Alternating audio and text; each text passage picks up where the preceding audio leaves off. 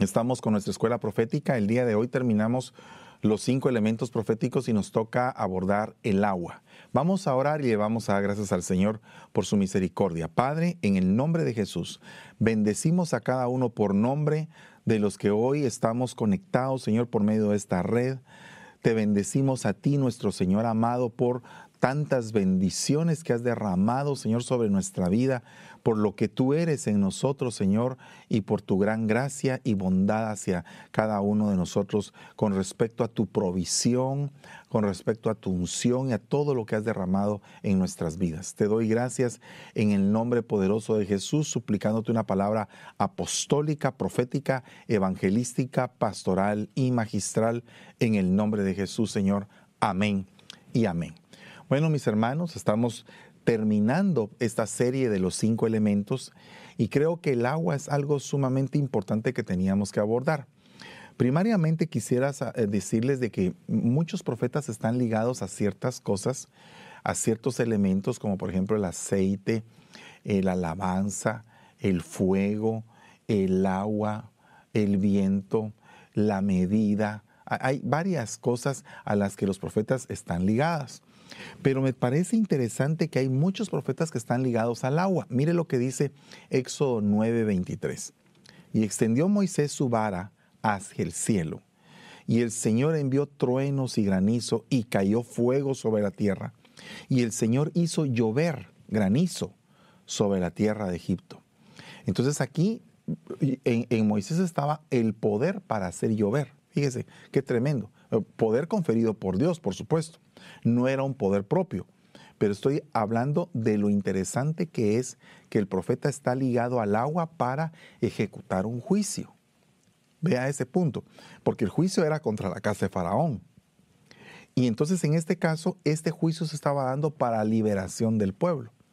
O sea que cuando un profeta trae profecía para el pueblo, tiene que traer liberación se desatan de las cadenas, se rompen los lazos, se rompen los cordones umbilicales, se quitan las cargas, se pudren los yugos. Bueno, hay una gran cantidad, una gama de ministraciones que un profeta puede ejercer con la palabra que trae para el pueblo cuando está ministrando. Por otra parte, dice Éxodo 14, 21, Moisés por su parte extendió su brazo sobre el mar y Dios hizo que un viento fuerte soplara durante, durante toda la noche y el viento partió el mar en dos y en medio dejó un camino de tierra seca. Entonces aquí vemos otro punto, que Moisés tenía control no solamente, de, no solamente del agua, del mar, sino que también del viento que abrió el mar.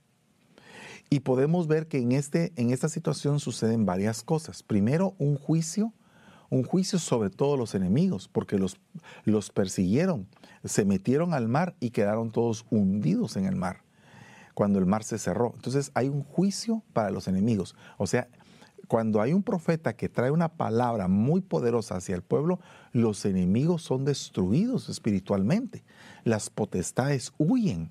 O sea, el efecto devastador que un, por ejemplo, una, una potestad de acusación, de desolación, de tentación, de diferentes, las trece potestades que nosotros hemos visto, se presenta ante el pueblo y empiezan a, molestarlo, a hostigarlo, viene el profeta y con una voz profética puede hacer que esas potestades sean eh, destruidas, sea el efecto, pues el efecto de la potestad en el pueblo puede quedar destruido.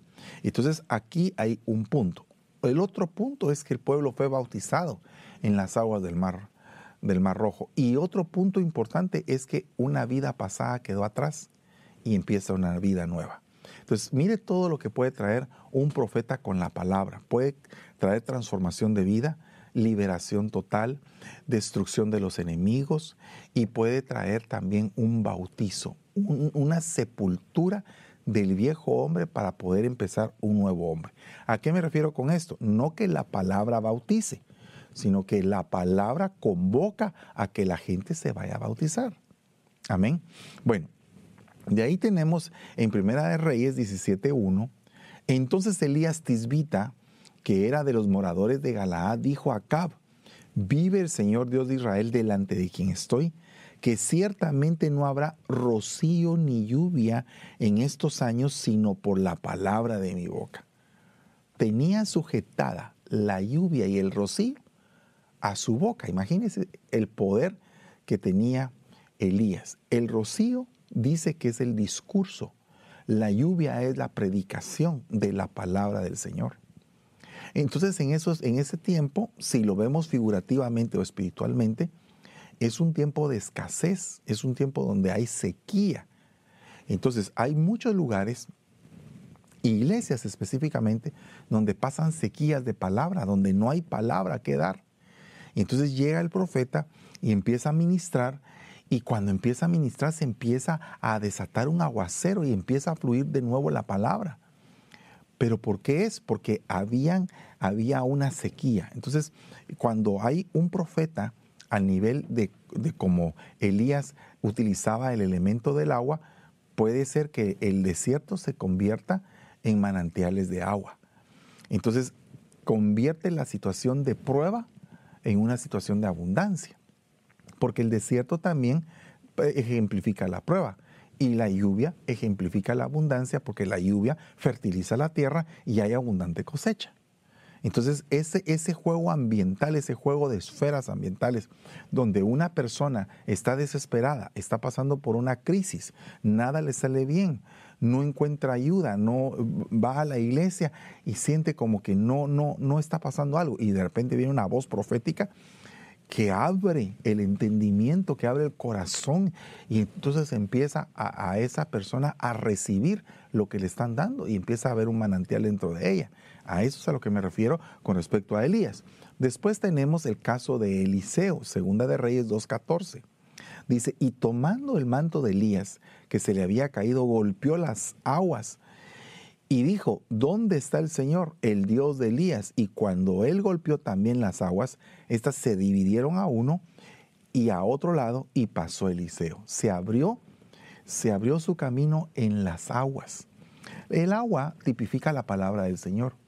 Y qué tremendo es que el agua sea una brecha abierta para ti donde tú puedas meterte. Para mí esto representa eh, el, cómo es que el profeta debe de fluir debe de fluir conforme a las aguas, debe de fluir conforme a la palabra que está recibiendo. O sea, un profeta que no recibe palabra, ¿de dónde va a emitir la profecía? Un profeta que no estudia la palabra de Dios, que no recibe palabra de su cobertura, ¿de dónde va a fluir? ¿Qué es lo que va a fluir de ahí? Entonces el profeta tiene que estar en constante meditación de la palabra, en constante eh, audiencia de, de lo que está predicando su cobertura para que pueda fluir y pueda dominar las aguas. Fíjese que aquí estamos hablando del manto de Elías que cae sobre Eliseo y lo toma Eliseo. Entonces, manto es cobertura, Elías es cobertura de Eliseo, es el que le ha enseñado, es su maestro, su maestro es arrebatado, su Señor es arrebatado. Y entonces él viene y recibe esa unción. Entonces nosotros aquí una vez más, fíjese, en todos los elementos que hemos visto, la leche, el vino, la miel, eh, eh, el, el aceite y ahora el agua, en todos los elementos hemos visto algo particular, cobertura. Aquí hay cobertura cuando se habla de Eliseo fluyendo con el manto de Elías operando. ¿Verdad? De ahí tenemos, y todo eso va ligado al agua. De ahí tenemos Segunda de Reyes 2.21. Y él salió al manantial de las aguas y echó sal en él, Eliseo. Fíjese cómo está Eliseo conectado al agua. Y dijo, así dice el Señor, he purificado estas aguas. De ahí no saldrá más muerte ni esterilidad. Entonces aquí estaba sanando este profeta el agua, purificándola. Esto significa que un, buen profeta de Dios tiene que discernir cuando una doctrina es errática, cuando, cuando se está diciendo una herejía, cuando en algún momento el pueblo puede ser confundido o llevado a una herejía. Un profeta debe de alarmar eso. ¿Por qué? Porque un profeta debe ser conocedor de la palabra. Y por eso es que dice, he purificado estas aguas. ¿A qué me refiero con eso? A que en, en, el final de la carrera de la iglesia la lucha va a ser de luz contra luz, de luz que va a ser de luz de Dios y luz que va a ser imitación de luz. Va a ser guerra de palabra contra palabra, palabra de Cristo contra palabra de Satanás. Y todo eso va a estar pasando y tienen que haber profetas que puedan purificar, que puedan discernir. Fíjese que Pablo decía que la palabra de Himineo y de Fileto eran palabras que mutilaba, que era como gangrena. Entonces, ¿qué significa esto? Que él estaba convirtiéndose en una persona que era un purificador, un filtro para discernir qué tipo de doctrina estaban enseñando estas dos personas. Entonces es necesario que el profeta conozca, conozca la palabra para que pueda purificar y que pueda limpiar lo que no está bien. Porque si no, lo que va a pasar es que va a haber muerte y va a haber esterilidad en el pueblo. Pero cuando la palabra es limpia, es pura, entonces hay vida y hay fecundación y hay fructificación. Fíjese todo el punto. De ahí tenemos que eh, también está Ezequiel. Eso lo habíamos visto en el anterior programa, pero lo voy a eh, repetir porque ahora estamos viendo las aguas, no estamos viendo la miel. Y mire lo que dice Ezequiel, cómo es que él tiene que ver con el agua como profeta. Ezequiel 47.3 dice, y salió el varón hacia el oriente llevando un cordel en su mano, y midió mil codos e hizo pasar por las aguas hasta los tobillos, después hasta las rodillas, después hasta los lomos. Y después dice que el río no se podía pasar sino a nado. Entonces aquí vemos niveles, niveles de palabra en la vida, en la vida del creyente, niveles de palabra en el sentido de los tobillos, de los pies, de su caminar, después de las rodillas, de su humillación, de su entrega, de su ruego, después tenemos en los lomos de su fecundación, de su activación y luego todo él lleno de la palabra de Dios. Entonces aquí podemos ver un profeta que está ligado al agua y que está midiendo, que está midiendo. Y entonces, ¿cómo es tremendamente, eh, cómo es de, de tremendo esto? Que los profetas deben de medir, deben de ser medidores. Hay profetas que son medidores. En la medida, ¿será que estamos nosotros alcanzando la medida de la estatura de la plenitud de Cristo? La medida de la fe, la medida de la gracia, la medida del ámbito de trabajo. Entonces hay diferentes medidas que cada quien tenemos que adoptar. Pero aquí vemos a un profeta que está manejando un elemento que es el agua. Entonces el agua es palabra, la palabra dirigida a diferentes dimensiones. Que la palabra profética más segura afirme en el sendero de tus pasos. Que te establezcan, que puedas humillarte delante del Señor y que haya temor de Jehová para que te puedas inclinar delante de Él que esté aferrada a tus, a tus lomos para que puedas fructificar y puedas seguir adelante en el camino para poder entregarles a otros lo que tú de gracia has recibido y que puedas tener hijos espirituales y que seas fructífero. Y cuando estás totalmente lleno, totalmente invadido de la palabra, qué lindo es una persona totalmente llena, una vasija útil. Pero mire el caso de Jonás, un profeta que también tenía que ver con el agua, solo que en este caso el agua era el elemento que lo estaba tratando a él, lo estaba trabajando. Entonces, en el caso de muchos profetas que se tienen que dejar trabajar por el agua de la palabra, mire lo que dice acá, me rodearon las aguas hasta el alma. El gran abismo me envolvió, las algas se enredaron a mi cabeza. Entonces, aquí hay profetas desobedientes. Este es un ejemplo de un profeta desobediente, un profeta que estaba en el lugar equivocado, con la gente equivocada, en el barco equivocado y no haciendo la voluntad de Dios. Entonces ahí el agua para él fue un trato. Entonces hubo una, una ligadura de Jonás con el agua, de Ezequiel con el agua, de Moisés con el agua, de Eliseo, de Elías, pero en este caso era por rebeldía, por rebeldía de él, ¿verdad? Y, y hay otro punto, que estas aguas eran básicamente lo que iba a hacer más adelante Jesús de tomarlo como ejemplo de la muerte de Jonás y de la resurrección de Jonás. De ahí tenemos que tenemos a Juan el Bautista, otro profeta que iba ligado al agua. Pero en este caso dice, y Juan estaba vestido de pelo de camello, tenía un cinto de cuero alrededor de sus lomos, y su comida era langosta y miel silvestre. Y, salía a él Jerusalén y toda Judea y toda la provincia de alrededor del Jordán, alrededor del río, y eran bautizados por él en el Jordán confesando sus pecados. Entonces aquí vemos cómo el agua, el agua profética conduce al arrepentimiento.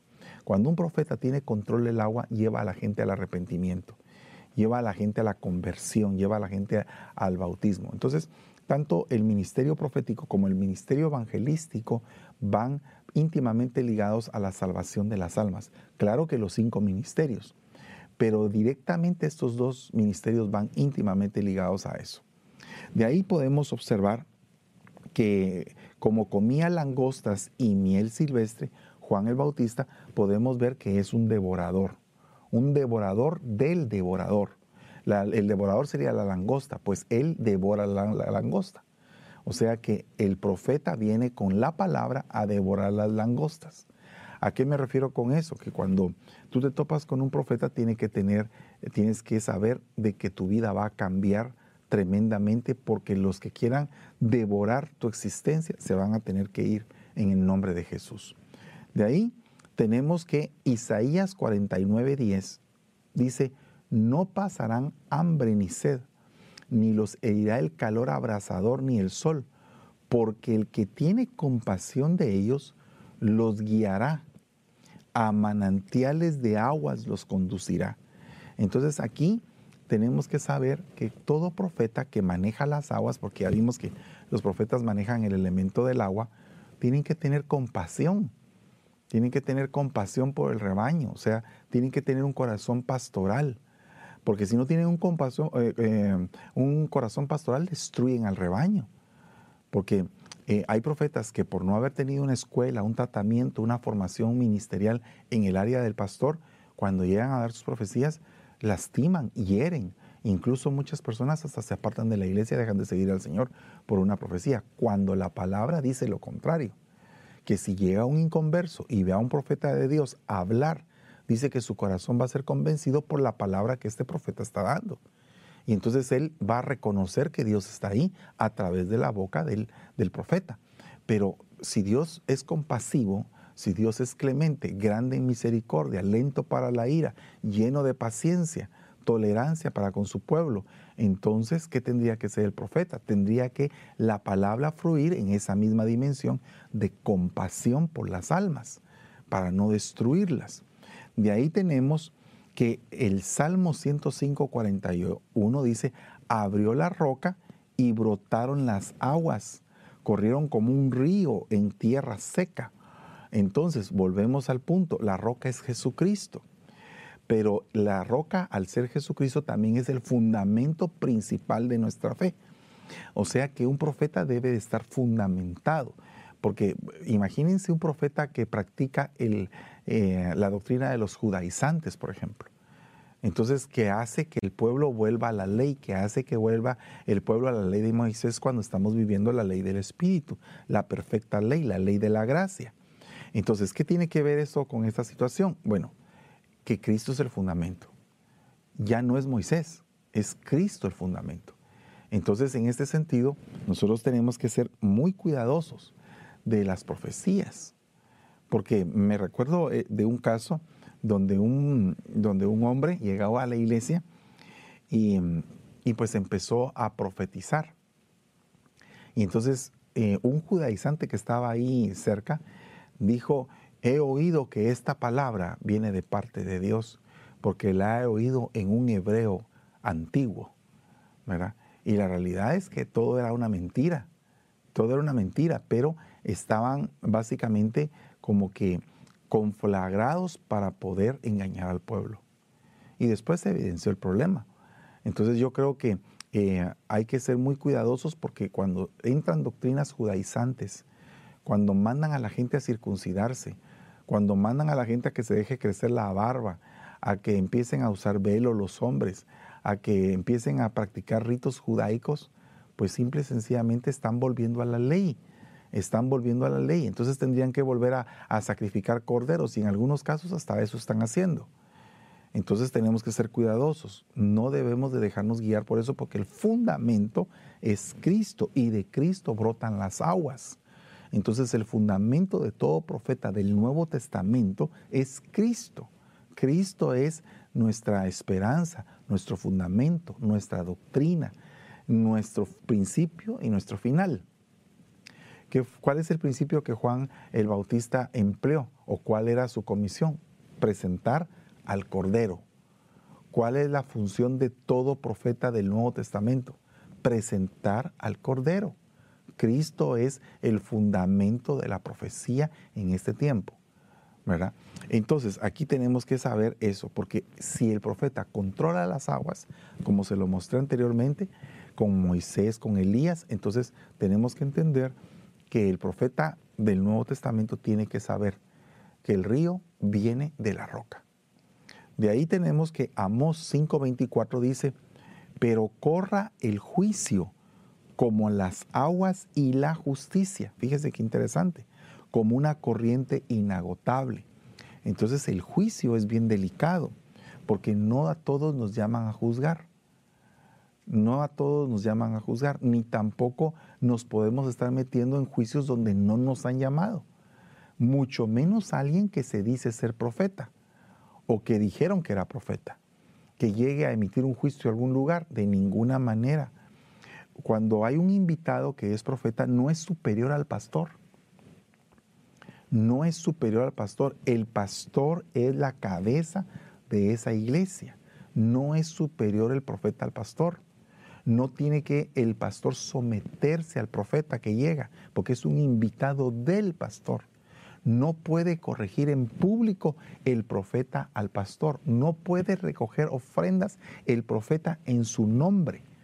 No puede hacer eso, sino que tiene, tiene que respetar la cobertura establecida.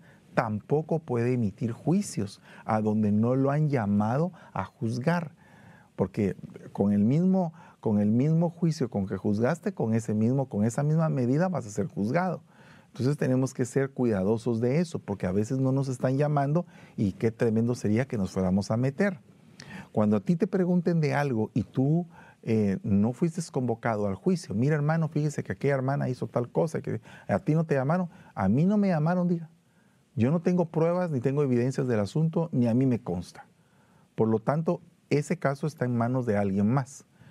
Ese alguien más ha de tener las pruebas, ha de tener los testimonios que afirman o que niegan lo que se está diciendo de la hermana. Entonces a mí no me llamaron a juzgar porque tengo que estar yo ahí metido.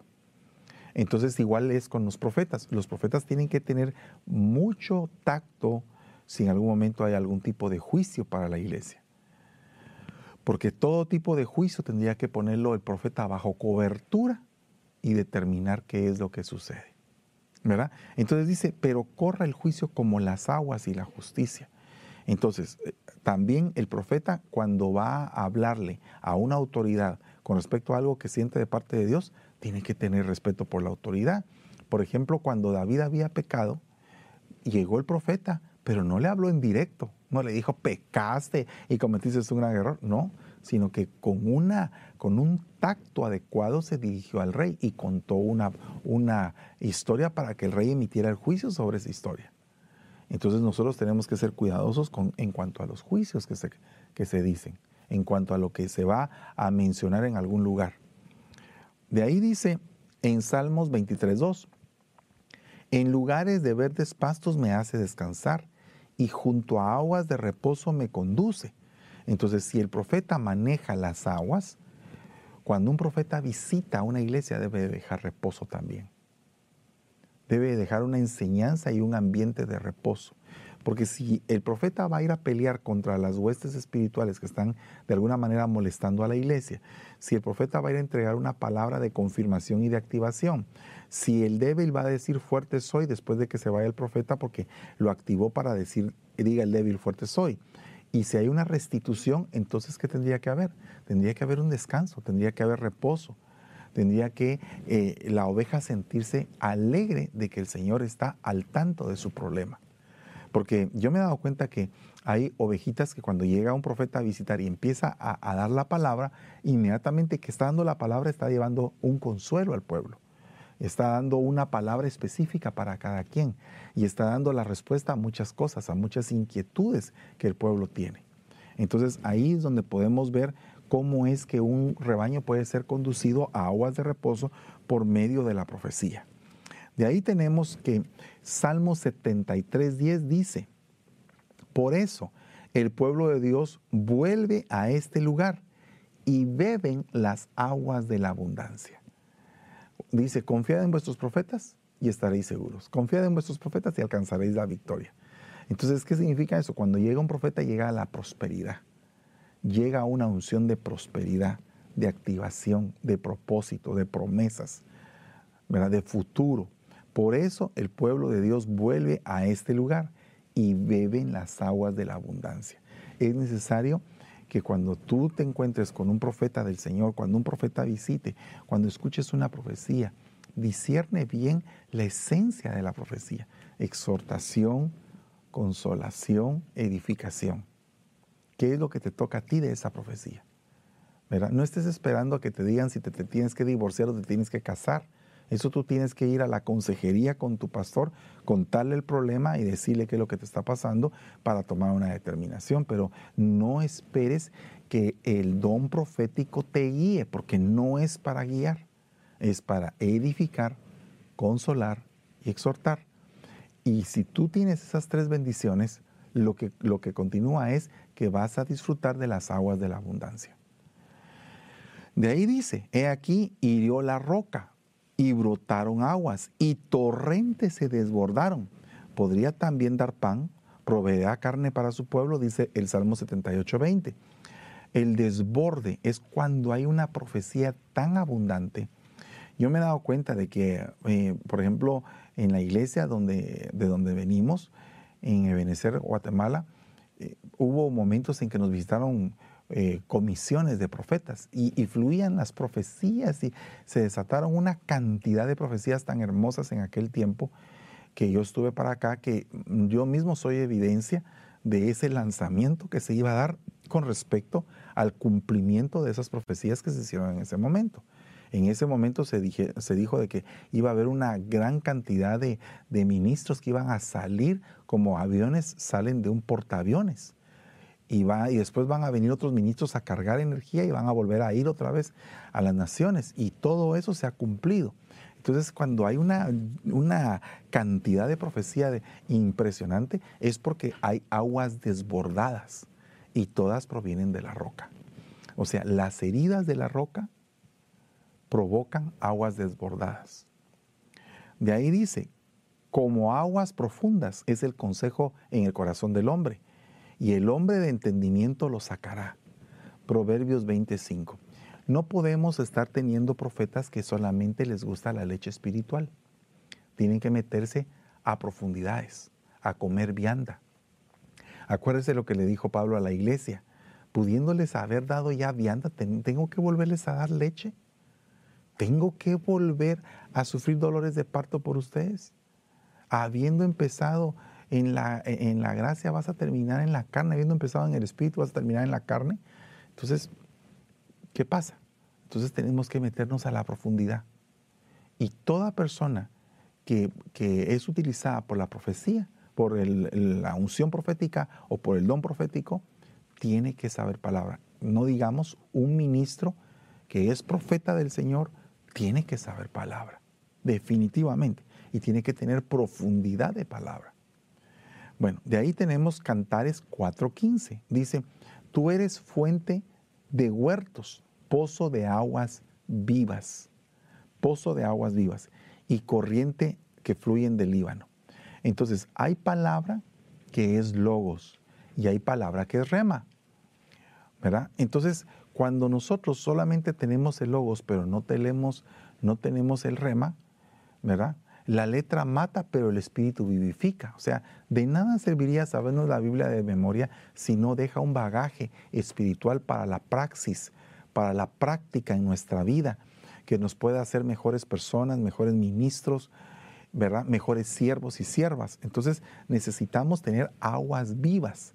¿Qué significa eso? Tú eres fuente de huertos, pozo de aguas vivas y corriente que fluye del Líbano. Tiene que haber revelación. En la boca de un profeta debe haber revelación, debe haber fluir de, palabra. ¿Para qué? Para que a través de, ese agua que estamos tomando de ese ministerio, pues nosotros podamos eh, sentir vida. Acuérdense que el, profeta va ligado directamente a la resurrección. Porque ¿cuántos profetas resucitaron? Por ejemplo, Elías resucitó. Eliseo resucitó gente. Y podemos ver también que Jesús como profeta también resucitó a varias personas. Entonces la resurrección va ligada al ministerio profético. Por otra parte, dice Isaías 30, 25, sobre todo monte alto y sobre toda colina elevada habrá arroyos de aguas perennes, perennes, o sea, permanentes. O sea que aún en el día de la matanza, aún en el momento crítico, va a haber profecía, profecía, profecía. ¿Para qué? Para que nosotros podamos pasar ese tiempo, el tiempo difícil, y podamos superarlo. Entonces, el tiempo de calamidad, el profeta puede cambiar esa esfera de calamidad y poner una esfera de abundancia, tal y como pasó en los tiempos del rey Acab, cuando había una sequía y de repente por la palabra de Elías se desató la lluvia y vino después las cosechas y la abundancia. Entonces, definitivamente el, el profeta puede cambiar esferas ambientales. Pero tenemos que eh, considerar que eh, aún en el tiempo difícil siempre va a haber un arroyo de agua para nosotros. Y después tenemos las fuentes eternas. Mire lo que dice Isaías 58, 11. Y el Señor te guiará continuamente, saciará tu deseo en los lugares áridos y dará vigor a tus huesos. Serás como huerto regado y como manantial cuyas aguas nunca van a faltar. Entonces aquí hay aguas eternas. ¿Qué significa eso?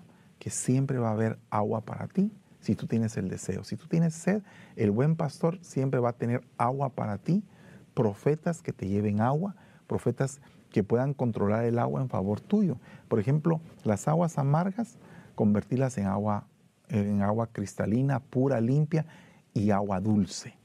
Entonces, ¿qué significa?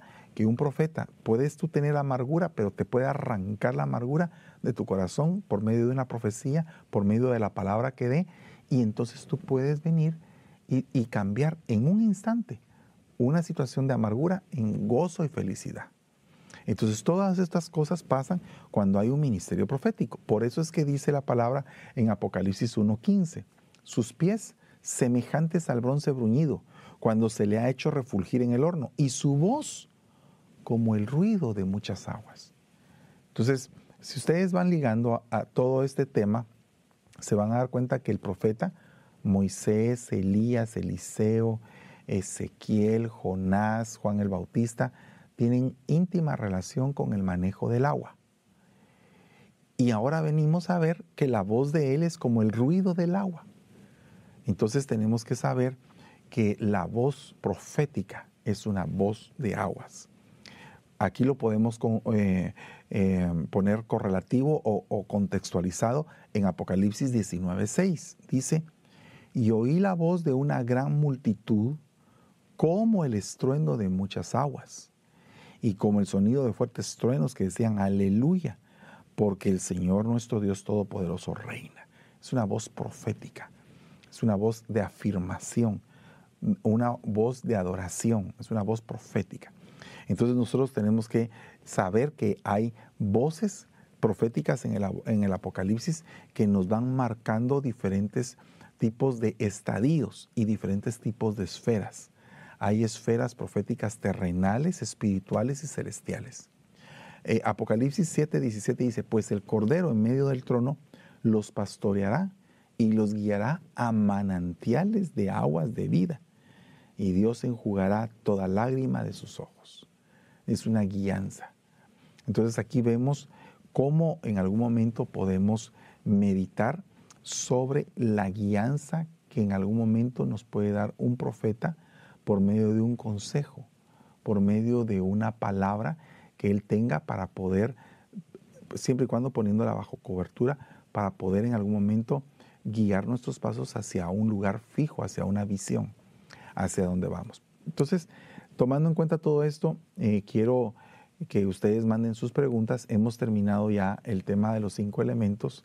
Hoy nos tardamos un poco menos, pero espero en Dios que haya servido bastante este, este tema y que ustedes pues puedan eh, pues deleitarse en la palabra como lo hemos hecho aquí en, en todo este tiempo. Vamos a orar y ya venimos con otros temas para la siguiente escuela profética. Padre, en el nombre de Jesús bendecimos esta noche tu palabra y te suplicamos, Señor, que la ampares en nuestros corazones para que las la podamos poner por obra. Te damos gracias en el nombre poderoso de Jesús y te bendecimos, Señor. Amén y amén. Hermanos amados, el día de mañana tenemos noches matrimoniales. El jueves tenemos el discipulado con Pastora Debbie, el devocional. El día viernes tenemos en la aljaba del salmista. Y el día sábado nuestro eh, culto de jóvenes a las 5 de la tarde. Y el día domingo 9 y 11 y media nuestros devocionales. Que Dios les bendiga y pasen una excelente noche. Bendiciones.